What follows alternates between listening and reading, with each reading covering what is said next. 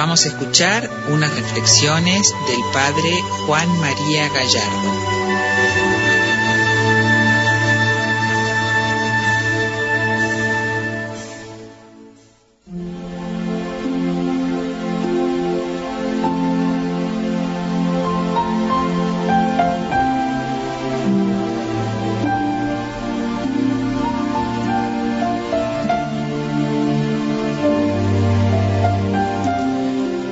La señal de la Santa Cruz de nuestros enemigos, líbranos, Señor Dios nuestro, en el nombre del Padre, del Hijo y del Espíritu Santo. Amén. Señor mío y Dios mío, creo firmemente que estás aquí, que me ves, que me oyes. Te adoro con profunda reverencia. Te pido perdón de mis pecados y gracia para hacer con fruto este rato de oración. Madre mía Inmaculada, San José, mi Padre y Señor, Ángel de mi guarda, interceded por mí. Queridos hermanos, continuamos con nuestras meditaciones sobre los padres de la Iglesia, aprovechando la, la catequesis, las audiencias del Papa Benedicto XVI de los días miércoles. Y hoy, concretamente, nos detendremos en lo que les dijo a aquellas personas que lo escuchaban desde la plaza en San Pedro el día miércoles 20 de junio del año 2007. Y en este día el Papa Benedicto les habló de la vida y obra de San Atanasio y decía lo siguiente, queridos hermanos y hermanas, Continuando nuestro repaso de los grandes maestros de la Iglesia antigua, queremos centrar hoy nuestra atención en San Atanasio de Alejandría. Este auténtico protagonista de la tradición cristiana, ya pocos años después de su muerte, fue aclamado como la columna de la Iglesia por el gran teólogo y obispo de Constantinopla, San Gregorio Nacianceno y siempre ha sido considerado un modelo de ortodoxia tanto en Oriente como en Occidente. Por tanto, no es casualidad que Gian Lorenzo Bernini colocara su estatua entre la de los cuatro santos doctores de la Iglesia Oriental y Occidental, juntamente con San Ambrosio, San Juan Crisóstomo y San Agustín, que en el maravilloso ábside de la Basílica Vaticana rodean la Cátedra de San Pedro. San Atanasio fue sin duda uno de los padres de la Iglesia antigua más importantes y venerados. Pero este gran santo es sobre todo el apasionado teólogo de la encarnación del Logos, el Verbo de Dios, que como dice el prólogo del cuarto Evangelio, se hizo carne y puso su morada entre nosotros. Precisamente por este motivo, San Atanasio fue también el más importante y tenaz adversario de la herejía arriana, que entonces era una amenaza para la fe en Cristo, reducido a una criatura intermedia entre Dios y el hombre, según una tendencia que se repite en la historia y que también hoy existe de diferentes maneras. Atanasio nació probablemente en Alejandría, en Egipto, hacia el año 300. Recibió una buena educación antes de convertirse en diácono y secretario del obispo de la metrópoli egipcia, San Alejandro. El joven eclesiástico, íntimo colaborador de su obispo, participó con él en el concilio de Nicea, el primero de carácter ecuménico, convocado por el emperador Constantino en mayo del año 325, para asegurar la unidad de la Iglesia. Así, los padres de Nicea pudieron afrontar varias cuestiones principalmente grave originado algunos años antes por la predicación de Arrio, un presbítero de Alejandría. Este, Arrio, en su teoría, constituía una amenaza para la auténtica fe en Cristo, declarando que el Logos no era verdadero Dios, sino un Dios creado, un ser intermedio entre Dios y el hombre. De este modo, el verdadero Dios permanecía siempre inaccesible para nosotros. Los obispos, reunidos en Nicea, respondieron redactando el símbolo de la fe que, completado más tarde por el primer concilio de Constantinopla, ha quedado en la tradición de las diversas confesiones cristianas y en la liturgia como el credo niceno constantinopolitano. En este texto fundamental que expresa la fe de la Iglesia indivisa y que todavía recitamos hoy, todos los domingos, en la celebración eucarística, aparece el término griego homoousios, en latín consubstancialis. Indica que el Hijo, el Logos, es de la misma sustancia del Padre. Es Dios de Dios, es su sustancia, así se subraya la plena divinidad del Hijo que negaban los arrianos. Al morir el obispo San Alejandro en el año 328, San Atanasio pasó a ser su sucesor como obispo de Alejandría e inmediatamente rechazó con decisión cualquier componenda con respecto a las teorías arrianas condenadas por el concilio de Nicea. Su intransigencia tenaz y a veces muy dura, aunque necesaria, contra quienes se habían opuesto a su elección episcopal y sobre todo contra los adversarios del símbolo de Nicea, le provocó la implacable hostilidad de los arrianos y de los filoarrianos. A pesar del resultado inequívoco del concilio, que había afirmado con claridad que el Hijo es de la misma sustancia del Padre, poco después, esas ideas erróneas volvieron a prevalecer. En, en esa situación, Arrio fue incluso rehabilitado y fueron sostenidas por motivos políticos por el mismo emperador Constantino y después por su hijo, Constancio II. Este, al que le preocupaba más la unidad del imperio y sus problemas políticos que la verdad teológica, quería politizar la fe, haciéndola más accesible, según su punto de vista, a todos los súbditos del imperio. Así, la crisis arriana que parecía haberse solucionado en Nicea continuó durante décadas con vicisitudes difíciles y divisiones dolorosas en la Iglesia. Y en cinco ocasiones durante 30 años, entre el año 336 y 366, San Atanasio se vio obligado a abandonar su ciudad, pasando 17 años en el destierro y sufriendo por la fe.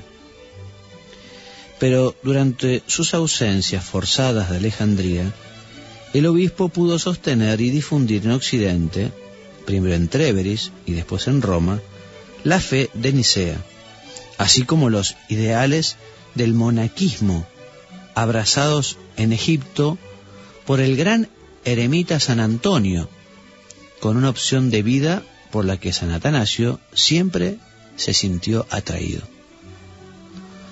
San Antonio, con su fuerza espiritual, era la persona más importante que apoyaba la fe de San Atanasio.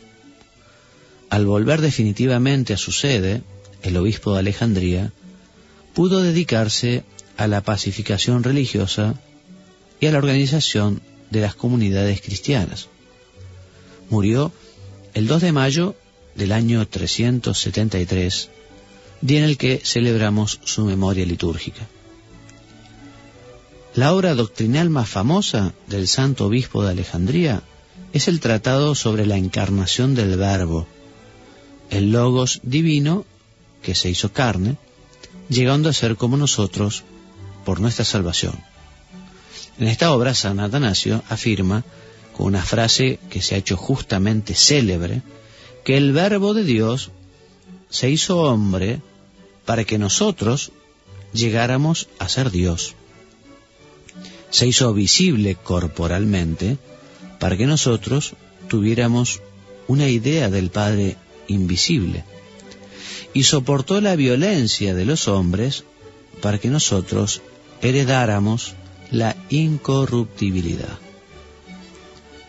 Con su resurrección, el Señor destruyó la muerte como si fuera paja en el fuego. La idea fundamental de toda la lucha teológica de San Atanasio era precisamente la de que Dios es accesible. No es un Dios secundario, es el verdadero Dios.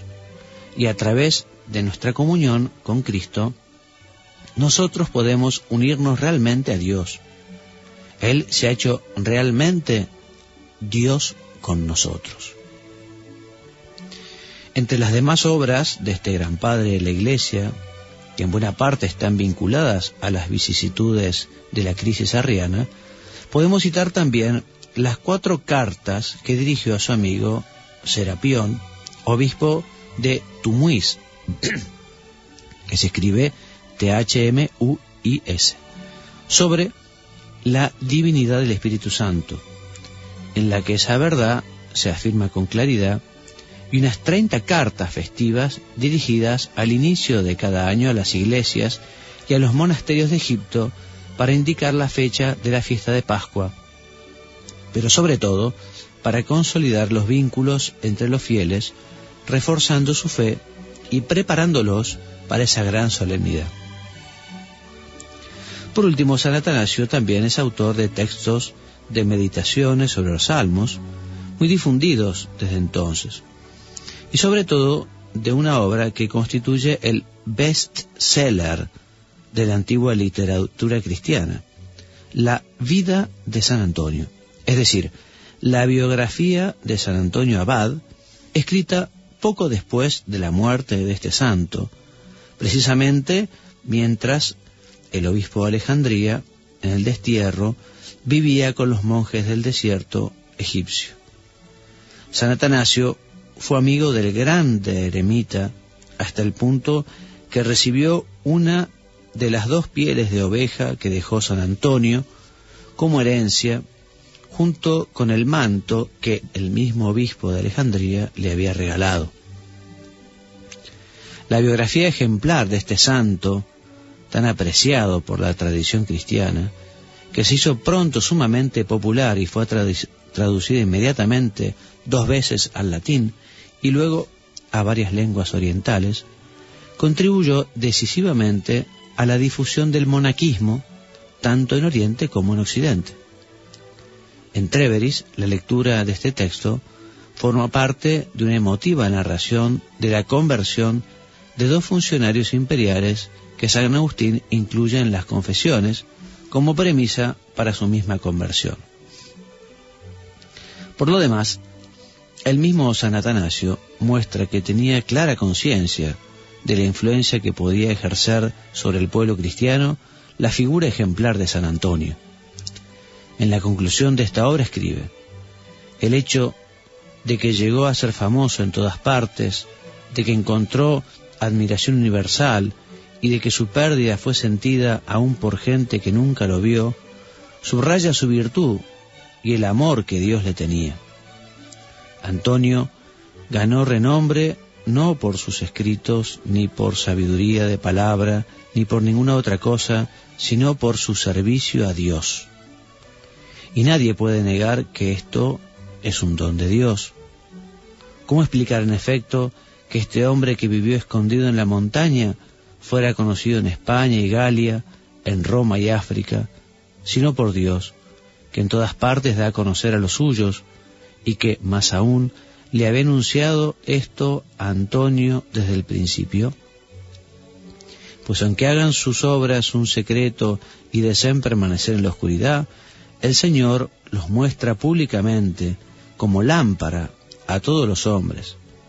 Y así los que oyen hablar de ellos pueden darse cuenta de que los mandamientos llevan a la perfección y entonces cobran valor para seguir la senda que conduce a la virtud. Y termina el Papa Benedicto XVI en este día 20 de junio del año 2007 diciendo lo siguiente de San Atanasio. Sí, hermanos y hermanas, tenemos muchos motivos para dar gracias a San Atanasio. Su vida, como la de San Antonio y la de otros innumerables santos, nos muestra que quien va hacia Dios no se aleja de los hombres, sino que se hace realmente cercano a ellos. Y yo me quería detener brevemente, porque no es mucho el tiempo del que disponemos, de esta última afirmación. Quien va hacia Dios no se aleja de los hombres, sino que se hace realmente cercano a ellos. Vemos nosotros en San Atanasio un hombre muy fiel, un hombre muy fiel a Jesucristo, un hombre muy fiel a la Iglesia. Fue muy fiel al Papa y estuvo también junto a su obispo como gran colaborador. Estuvo cerca de los suyos. ¿Y por qué pudo estar cerca de la Iglesia y del Papa y de los hombres? Porque estaba junto a Dios. Quien está junto a Dios puede estar junto a los demás hombres. En cambio, quien está junto al demonio, quien está junto a Satán, quien está cerca del mal, se separa de Dios. Pero no solo se separa de Dios, también se separa de los demás, y se separa de su mujer o de su marido y de sus amigos y de sus parientes, porque el demonio lo que hace es desunir, rasgar, separar. En cambio Dios une, porque Dios es amor, Dios es comunión. ¿Por qué hay tanta desunión hoy en el mundo? Y porque el mundo no está cerca de Dios. El mundo se ha dejado seducir en gran parte, en fin, o muchas personas, por la tentación del demonio. Y por eso podemos preguntarnos nosotros hoy, ¿no? ¿Y cómo estoy viviendo yo la unidad? La unidad. La unidad con Dios, la unidad con la Iglesia, con el Papa, con los obispos, la unidad con los demás, con tu cónyuge, con tus padres, con tus hijos, con tus amigos, con tu socio, con tu jefe, con tus vecinos. Vamos a pedirle a la Santísima Virgen que ella nos ayude a vivir este don de la unidad, el don de la unidad, el don del amor. Que si estamos cerca de Dios, si estamos unidos a Dios, vamos a estar unidos a la verdad, al bien, a los demás. Madre nuestra, Virgen María, ayúdanos a vivir la unidad, Ayúdanos a imitar a este santo, San Atanasio, que fue tan fiel y que defendió la verdad y procuró estar unido siempre a Dios, ¿eh? Padre, Hijo, Espíritu Santo, al obispo, a la iglesia, al Papa, a la verdad, a los demás. Ayúdanos y concédenos este don de la unidad para también poder alcanzar así la felicidad. Ayúdanos, Madre nuestra, a estar cada vez más unidos a tu Padre Dios, a tu Hijo Jesús, a tu esposo, el Espíritu Santo, que así sea. Te doy gracias, Dios mío, por los buenos propósitos, afectos e inspiraciones que me has comunicado en esta meditación. Te pido ayuda para ponerlos por obra. Madre mía Inmaculada, San José, mi Padre y Señor, Ángel de mi guarda, interceded por mí.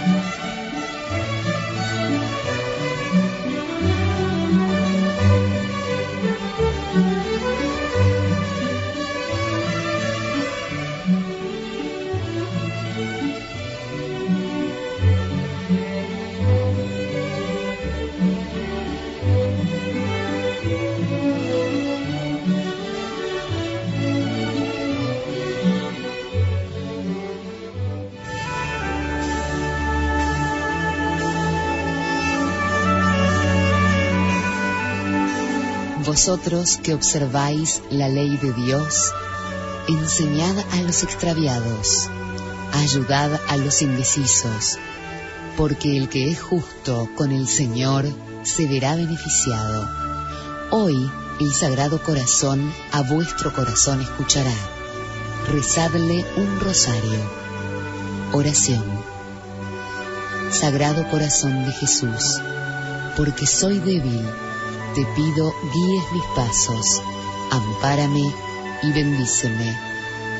Bendito seas, Señor, porque en tu corazón está la salvación.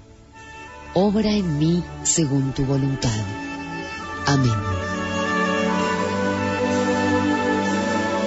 María del Rosario de San Nicolás.